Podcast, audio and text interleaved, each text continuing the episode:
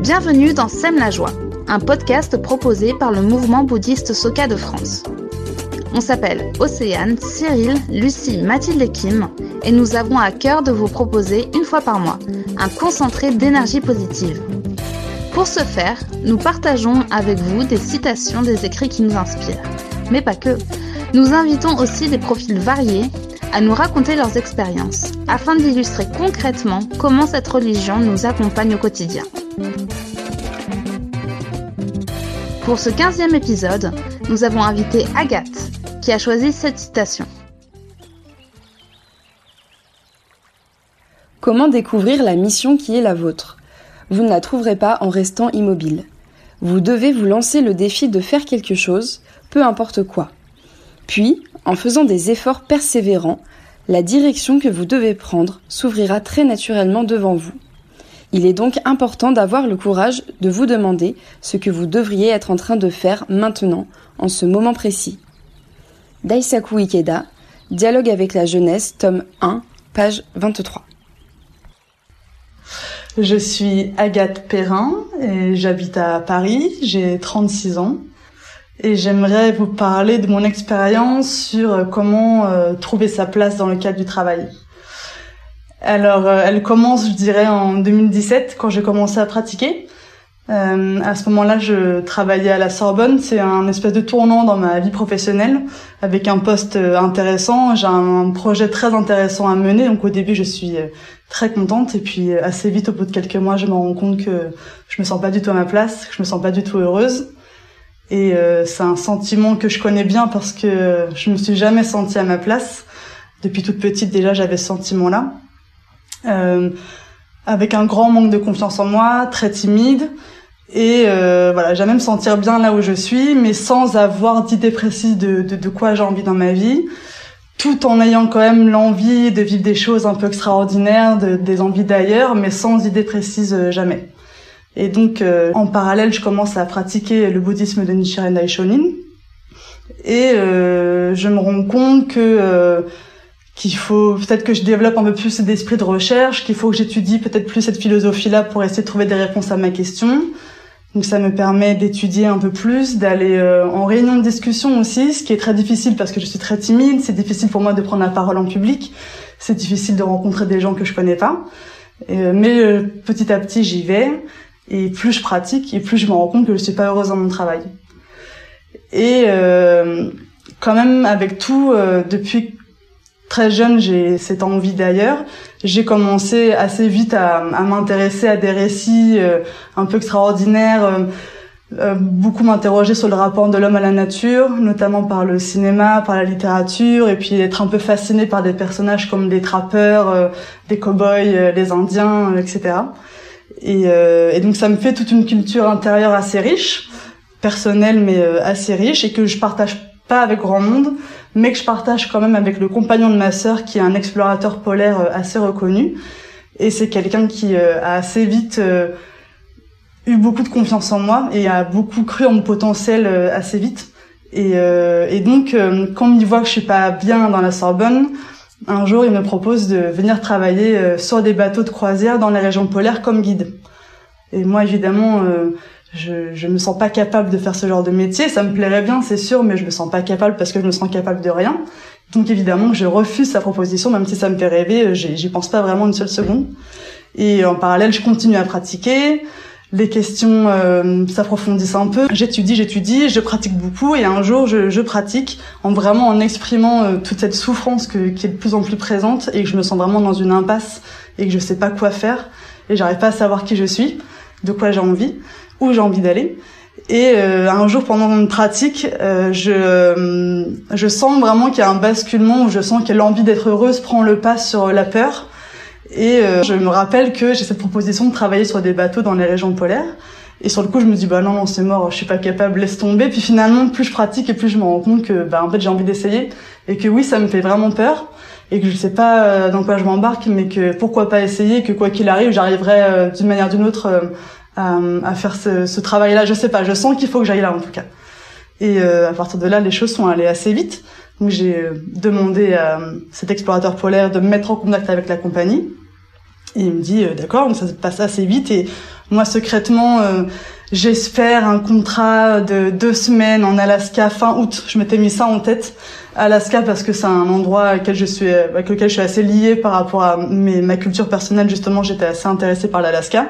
Il m'avait dit non mais euh, t'auras jamais un contrat de deux semaines euh, fin août en Alaska. Euh, on décide pas la durée. Généralement, c'est plutôt un mois ou deux. Et puis on choisit pas forcément la destination. Quoi. Donc tu prendras ce qu'il y aura.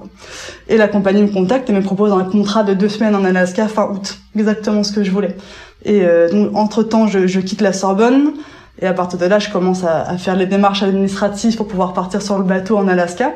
Donc il faut passer par l'ambassade américaine, il y a un papier spécial à remplir, c'est un visa particulier. Donc je fais les démarches comme il faut. Et euh, il me reste deux mois avant de partir, donc je suis vraiment dans les clous au niveau euh, timing et tout. Et euh, je ne sais pas pourquoi, mais l'ambassade américaine décide de garder mon passeport et mon visa, ma demande de visa en otage pendant tout l'été et, euh, et impossible d'avoir une réponse, de savoir pourquoi, euh, etc. Donc au début, j'ai beaucoup de doutes, euh, je comprends pas, je trouve qu'il y a de l'injustice là-dedans, enfin, je vis vraiment pas très bien les choses, j'ai vraiment beaucoup d'incompréhension. Puis plus ça va, plus la date du départ doit arriver. Et, euh, et puis plus ça va, plus je me rends compte qu'en fait, il faut vraiment que je, je crois dans le fait que j'ai l'état de Bouddha et que cet état de vie me permet de m'harmoniser avec euh, l'univers, que je peux faire bouger les choses, même celles que je pensais être impossibles à bouger, comme l'ambassade américaine par exemple. Et, euh, et, donc je suis censée partir le 22 août sur, euh, enfin prendre l'avion pour rejoindre le bateau en Alaska. Le 22 août, je n'ai toujours pas de nouvelles de l'ambassade. De je dois prendre l'avion le midi et donc le matin, bah, coup de poker, je vais à l'ambassade pour essayer de réclamer mon passeport et mon visa pour pouvoir prendre cet avion. Et en allant à l'ambassade, j'ai un mail de l'ambassade qui me dit vous aurez vos papiers demain. Donc euh, ça veut dire que je n'aurai pas cet avion, que je ne vais pas partir sur le bateau. Donc là c'est à la fois euh, une grande déception et en même temps j'ai quand même le sentiment d'être allé au bout de ce que j'aurais pu faire pour partir. Donc il y a quand même une forme de confiance et euh, une fierté de moi-même quand même. Et donc le lendemain, euh, j'appelle ma compagnie en me disant bon bah voilà j'ai pas pu prendre le bateau enfin l'avion hier j'ai mes papiers maintenant ils se montrent très compréhensifs ils me disent ok bah si tu veux on a autre chose à te proposer euh, si tu veux, tu peux faire le passage nord-ouest, c'est-à-dire euh, partir du Groenland jusqu'à l'Alaska en passant par l'Arctique canadien. En plus, tu peux faire après une croisière en Alaska. Par contre, ça veut dire que tu pars demain pour cinq semaines. Ce qui était absolument pas prévu, moi, dans mon programme. Mais je me rends compte que c'est une victoire incroyable de pouvoir partir aussi longtemps, aussi loin, même si je suis pas du tout prête. Euh, je décide de partir. La boule au ventre, mais, mais c'est une chance trop incroyable pour la refuser. Donc euh, j'accepte. Donc dès le lendemain, je pars avec ma grosse valise euh, pour cette grande aventure euh, sur le bateau que je rejoins au Groenland. Et bah là, ça a été horrible. Les premiers jours sur le bateau, j'ai aucun repère, je connais personne. je suis pas vraiment bien accueillie par mon équipe, notamment par trois personnes qui me mènent la vie dure. donc moi, je ravale mes larmes à tout moment et puis je suis perdue. Je sais pas où est-ce qu'il faut aller manger, comment on, utilisait la radio il faut aller dans les zodiacs, euh, voilà, je sais pas très bien euh, ce qu'il faut faire et euh, donc c'est pas facile. Donc il faut vraiment que je me batte un peu avec moi-même sur mon sentiment d'illégitimité, sur les sur les connaissances que je peux apporter aux passagers.